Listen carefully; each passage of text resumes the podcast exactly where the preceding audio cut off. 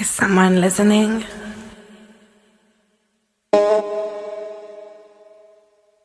Okay.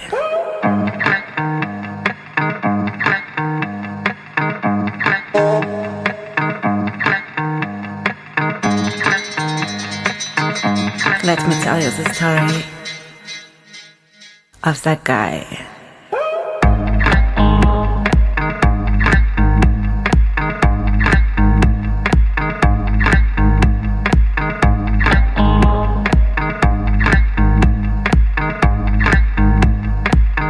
you loved. Then you promised.